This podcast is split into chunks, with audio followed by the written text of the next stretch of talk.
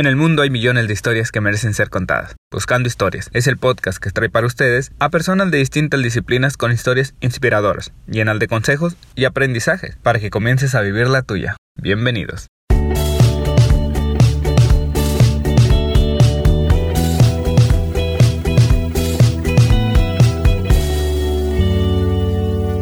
Hola amigos, les habla Gabriel Navarro. Bienvenidos a otro episodio de Buscando Historias.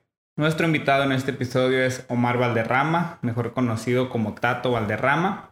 Él es un mexicano experto en prevenir adicciones, también es escritor, es fundador y presidente de la Asociación Civil Amor y Convicción, quienes buscan crear un ambiente y una cultura libre de adicciones, también pues fomentan el arte y otras actividades para prevenirlas, así que bienvenido Omar. Muchas gracias por la oportunidad y espero de todo corazón poder ser, ser de ayuda con ustedes. Perfecto, claro que sí. Y pues cuéntanos un poquito primero dónde, dónde inicia tu historia, cómo nació ese deseo por ayudar a otros a prevenir adicciones. Pues yo siempre he creído que Dios te lleva por ciertos procesos por los cuales te va preparando para ser parte de su historia. Entonces, también soy de los que creo que los episodios dolorosos o trágicos que las personas experimentamos en este viaje, que algunos le llaman vida, creo que tiene todo una enseñanza y un aprendizaje. Entonces, cada experiencia es una, pues es una enseñanza en un pizarrón, ¿no?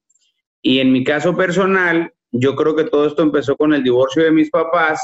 Después, cuando me tocó, pues, observar la drogadicción de los miembros de mi casa y a partir de ahí de observar, vivir, sentir lo que se siente y lo que se vive cuando hay un adicto en casa, creo que a partir de ahí nos llevó como familia a buscar resolver esos problemas en no en los seres humanos, porque son problemas tan fuertes y tan grandes que los profesionales o los expertos no les alcanza el conocimiento ni la tecnología para poder resolver un problema de adicción. Y es por eso que este problema nos llevó a buscar los pies del Salvador. Ahí fue donde encontramos tres cosas, amor, paz y alegría aún viviendo el tema de las adicciones en casa. Por lo tanto, esto nos llevó a un día replantearnos y pensar que debiéramos de procurar que los jóvenes no consuman a sustancias adictivas, por lo menos a su edad temprana. Y ahí junto a mi esposa Selene, eh, un día veníamos de viaje del Paso, Texas, de hecho, de dar una ponencia, y se nos ocurrió hace como ocho o nueve años elaborar un modelo de prevención llamado adicciones, llamado advertencia, y así inició el viaje ese. Perfecto, entonces hace ocho años ya que, hiciste este modelo y, cómo lo has implementado en escuelas, en, en, algunos centros, cuéntanos un poquito cómo ha funcionado este, este modelo. Advertencia opera en secundarias regularmente y preparatorias. También puede aplicarse con adolescentes de primaria, de alta primaria, es decir, primaria que ya están por ingresar a secundaria, o cualquier joven que no pertenezca al ámbito educativo, con que sea un joven, ya tiene ciertos factores de riesgo que necesita capacitarse y entrenarse en este tema. También trabajamos con padres de familia, con certificamos maestros, preventores escolares y empoderamos a los estudiantes contra el enemigo social, pues número uno en este país para nuestra generación, que son las adicciones. Así es, oye, ¿y ¿Qué resultados has tenido? ¿Qué, has visto a lo largo de estos ocho años? ¿Has visto que, ha funcionado? ¿Cómo ves la sociedad cuando iniciabas hace ocho años y actualmente? Pues vemos una sociedad hambrienta de los temas que tienen un carácter o que van dirigidos al alma, ¿no?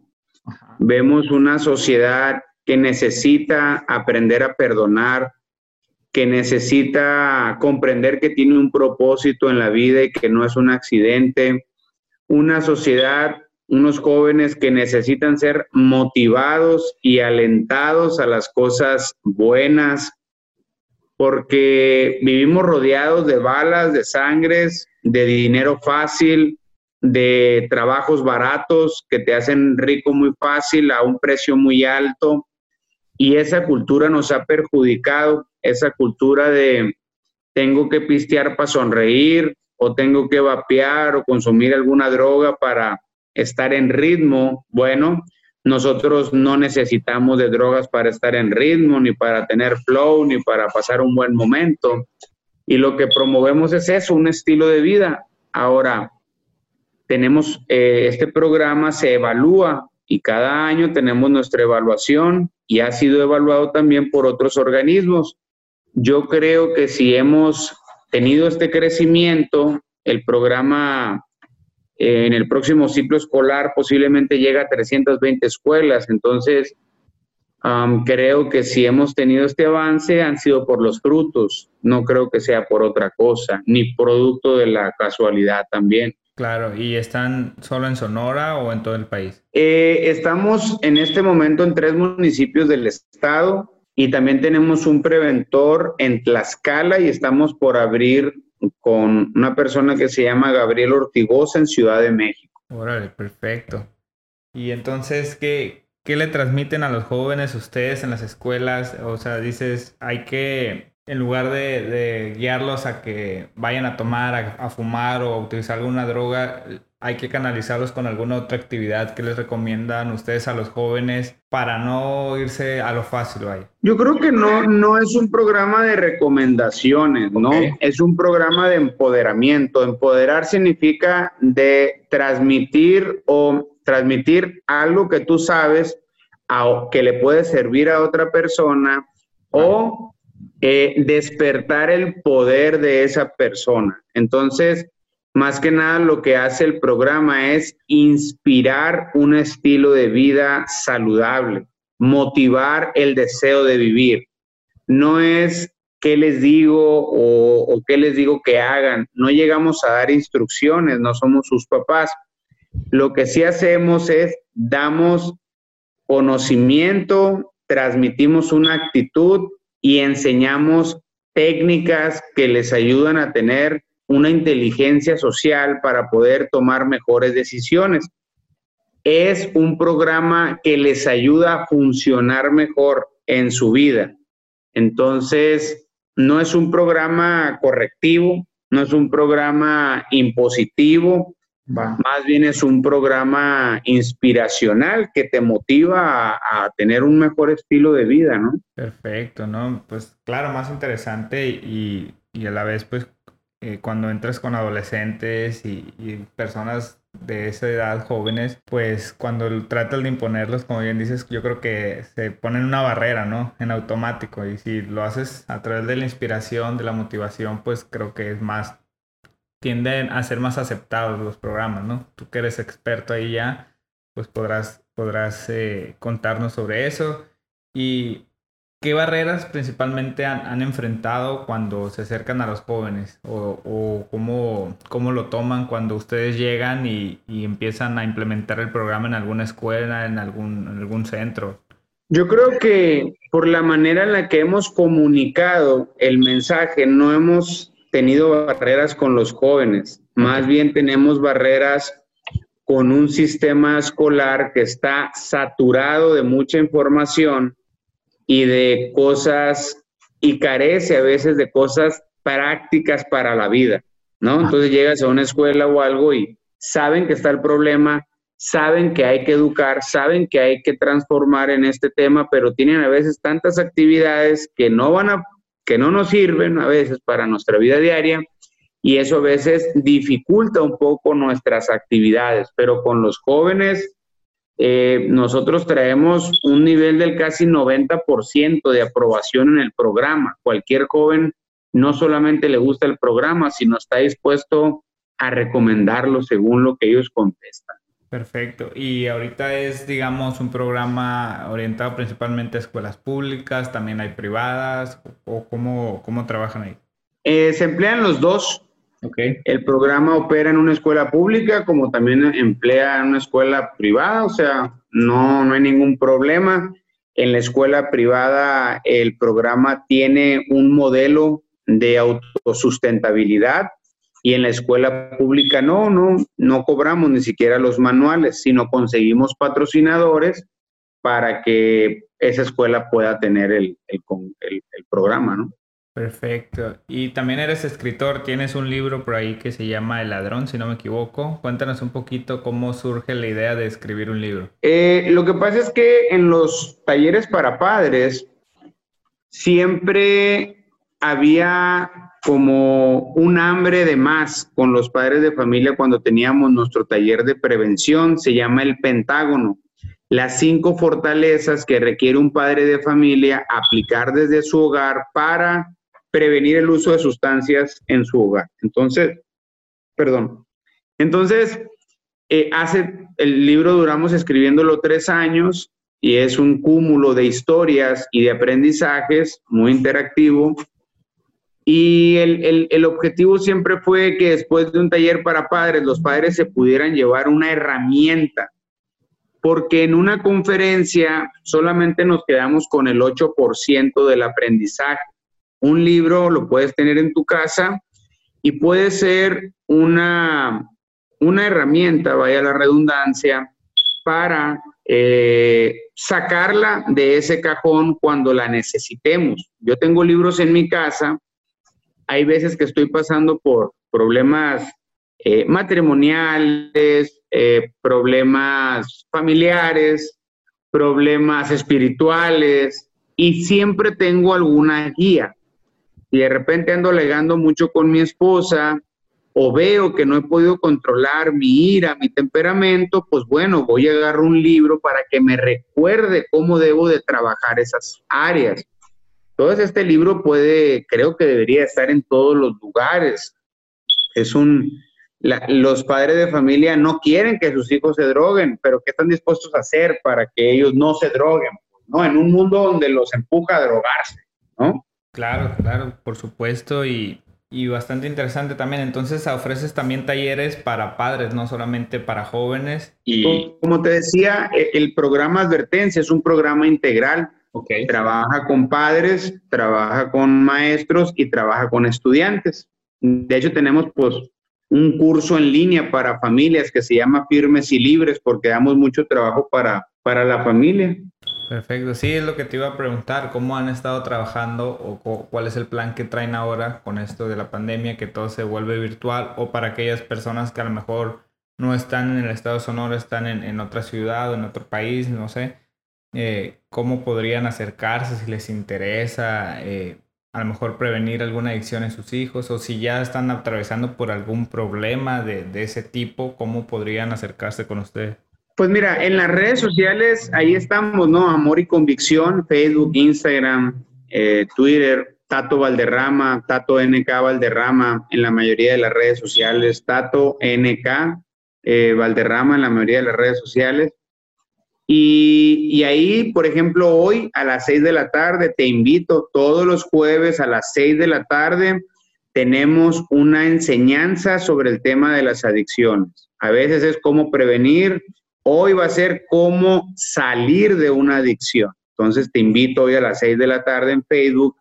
También lo vamos a transmitir en Instagram. Apenas estamos tratando de crear comunidad en Instagram. Vamos un poco lentos ahí y apenas vamos a iniciar también a transmitir por YouTube. Tal vez Facebook lo traemos un poquito más avanzado. Entonces, siempre estamos creando contenido. Ya el programa de prevención está por digitalizarse totalmente para que la gente lo haga en línea. Y esa es la manera en la que nos hemos eh, subido a este barco llamado pues, Nueva Realidad, ¿no? Para poder eh, seguir educando y transformando la comunidad, que es al final del día lo que buscamos. Ok, oye, ¿y cómo alguien puede saber si es adicto a algo, alguna sustancia o, tiene una adicción? ¿Cómo, ¿Cuáles serían, digamos, las alertas, los focos que deben de encenderse para alguien cuando no sé, pudiera ser el alcohol, el tabaco, alguna droga o alguna otra adicción? Pues en el libro doy muchísimas señales, ¿no? Para las personas eh, puedan identificar una adicción. En los contenidos regularmente me llevo subiendo mucha información sobre eso. Todos los días subo un comentario que va dirigido en esa línea y hay muchas maneras. Yo creo que lo más común es observar eh, cómo se ha alterado la manera de dormir de un joven, cómo se ha distorsionado su manera de comer, si come en exceso y demás, o desesperado, o deja de comer en exceso. Eh, em, em, también, pues, el cambio de amistades y también revisar qué es lo que hace a escondidas un joven, porque las adicciones son hábitos enfermos que inician a escondidas. Todas las adicciones inician a escondidas. El consumo de drogas empieza a escondidas. El consumo de pornografía inicia a escondidas. Las infidelidades, que son adicciones a relaciones, inician a escondidas. Eh, las bulimias, las anorexias, esos trastornos alimenticios, las apuestas clandestinas, eh, mm, adicciones, el sexo irresponsable inicia escondidas, eh, no sé, tantas cosas que producen adicción, tantas actividades, si inician a escondidas, pues tienen una probabilidad muy alta de enfermarse y ese hábito enfermo se llama adicción, ¿no? Claro, perfecto, sí, totalmente de acuerdo también en esa parte y bueno, tú ya dices tienes alrededor de 8 o 9 años que iniciaste con, con este programa y has ayudado, me imagino, a muchos jóvenes. Tienes muchas historias que, que, has escuchado, que has visto de superación y demás. ¿Hay algo de, de estos aprendizajes que, que, te hayan quedado marcado? ¿Alguno que tengas ahí? A lo mejor alguna historia que, que tengas muy presente. Pues ayer fui a jugar básquetbol ahí en la cancha de la Nacameri, fui a hacer ejercicio y uno de los morros que estaba ahí tiene como no sé, 21, 22 años eh, yo le regalé el libro El ladrón a él por algunas razones y lo primero que me dice, voy en la página 30, me dijo, y, no he parado de llorar, me dice, ¿no? Entonces, eh, pues a mí me da mucho gusto que el trabajo que estamos haciendo sensibiliza, concientiza y toca el corazón de la gente, porque el cambio inicia de adentro hacia afuera, ¿no? Sí, claro, totalmente. Y qué bueno que, que sigan sumándose jóvenes a, a cambiar ese, ese modelo, ¿no? Porque, pues tú sabes, ¿no? Vivimos en una región donde se consumen muchísimas drogas y donde se producen y muchos quisieran entrar a, a ese mundo de, de, de, la delincuencia por el dinero fácil, por todo lo que, lo que esto conlleva, pero pues también hay que, hay que del otro lado echarle la mano a aquellos que quieren salir, ¿no? Porque pues una vez que están adentro es difícil salir, pero pues siempre, qué bueno que haya personas como tú que les puedan tender la mano para, para sacarlos de ahí. ¿no?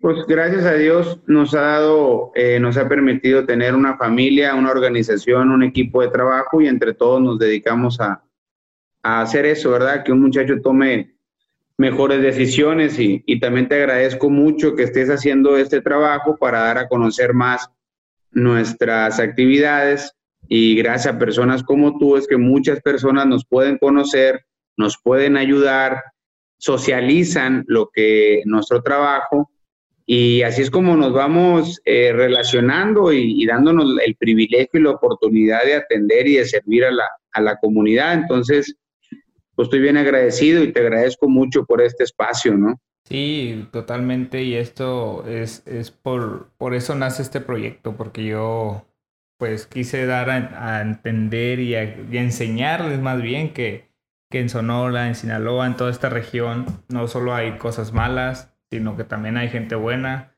hay gente trabajadora, hay emprendedores, hay deportistas, hay artistas, personas que, por medio de, una pasión, pues pueden ayudar e inspirar a otros a que también se sumen a, a este tipo de actividades, ¿no? Entonces, por eso también eh, me atreví a invitarte y dentro de estos aprendizajes que has tenido, ¿hay algún error que, que agradezcas haber cometido? Algo que a lo mejor en tus inicios te hayas equivocado, y, pero que al final de cuentas se convirtió en algo positivo. Yo creo que me equivoco todos los días. Eh, todos los días tomo decisiones y todos los días, eh, a lo mejor eh, liderar una organización o un proyecto te lleva a estar tomando decisiones diariamente. Entonces, de las cinco o seis decisiones que tomo al día, a lo mejor tres o dos están mal. Pero nunca me detengo tanto tiempo en ver, en ver lo que me salió mal. Siempre estoy en busca del objetivo. Entonces, me detengo a observar lo que hice mal para pedir perdón si creo que lastimé a una persona, ¿no? Sí. Pero fuera de ahí, eh, es como tropezarme, quitarme el polvo, seguir adelante y no trato de no voltear atrás a ver en qué cuadra me, me tropecé, porque eso es diario, ¿no? Obviamente tratar de, uno trata de, de prevenir el error, ¿no? Pero son muchos, son muchos errores que uno comete, o sea, eh, nomás por darte un ejemplo así rápido, ¿no? Iniciando el año, por no tener un conocimiento fiscal, pues pagué una muy buena cantidad de recursos. Me novateé, pues, porque ahora con la venta de libros empezó a vender. Yo no estaba preparado para eso y sin entrar en detalles, tuve que pues, hacer un, un movimiento ahí fiscal que si hubiera esperado o, o sea, no quiero entrar en el detalle, ¿no? Pero si hubiera esperado un poquito tiempo, tal vez no, no tendría que haber hecho ese pago tan agresivo que tuve que pagar, ¿no? Ya después hablando con el contador me dice, pues es que nomás te hubieras esperado y listo, pero yo no sabía, ¿no? Entonces, pues son errores que te cuestan por no saber eh, y lo mejor que uno puede hacer es rodearse de gente experta en esas áreas porque uno no es experto de todo y es, son ellos los que te previenen los errores, pero pues a veces uno no, no ve, o no ve, pues no, no ve. Sí, sí. Y, y, pasa eso, ¿no? Que me pasó a mí. Sí, claro, ¿no? Totalmente de acuerdo también ahí. Hay que, hay que aprender sobre todo, ¿no? De los errores, porque si uno no aprende, seguramente va a volver a tropezarse con la misma piedra. Así que ahí sí te doy la razón. Oye, ¿y tuviste miedos al, al, empezar? Porque pues no, no fue una decisión sencilla, o sea, querer ayudar a este tipo de personas que tienen alguna adicción, pues muchas veces es entrar a, en, en, ambientes violentos, ¿no? Entonces, no sé, ¿tuviste tú algún miedo cuando decidiste ayudarlos? Pues no, simplemente lo veo como una misión. Ok. A todos Dios nos da una misión y lo tienes que hacer y punto. Y si no haces esa misión, pues estás respirando de es nada más, ¿no? Pierdes el tiempo creyendo que el dinero o un trabajo te va a dar eh, una razón de vivir y, no es así. Entonces, no, te da miedo otras cosas, pero pues ya cuando estás en el momento, pues ya no te queda de otra, ¿no? Entonces, eh, pues básicamente así fue en nuestro caso y, y pues te agradezco mucho, ¿no? Este tiempo que tienes acá con nosotros. Perfecto. Oye, pues ya para ir cerrando hay unas preguntitas que, que le hago a todos los invitados. Y una es, ¿cuál es la habilidad más importante que consideras que debería tener cualquier ser humano? La habilidad más importante que yo considero que debería de tener cualquier ser humano. Pues en mi caso lo que yo considero es la habilidad de hacer relaciones positivas. Ok, ¿por qué? Cuéntame. Porque la gente no crece por su inteligencia, crece por la manera en cómo se relaciona con los demás. O sea, ninguna historia de éxito está escrita individual, sino es un conjunto colectivo de cosas que se fueron, es un rompecabezas que se fue armando para crear un fin. Ahí está la dependencia, está la independencia y también está la interdependencia nosotros empezamos a crecer y primero dependemos de nuestros padres para caminar. Después llega un momento en que somos independientes y podemos caminar solos. Pero llega el momento en que si planeamos construir grandes cosas, necesitamos la interdependencia, necesito a más gente para que me ayude a construir lo que sea. Entonces, en ese momento, tener la habilidad de sabernos relacionarnos de una manera positiva, yo creo que nos va a dar eh, muchas buenas cosas. Y cuando hablo de relacionarnos, hablo de relacionarme con Dios, hablo de relacionarme con mi esposa, con mis hijos, con el equipo de trabajo, con todo, ¿no?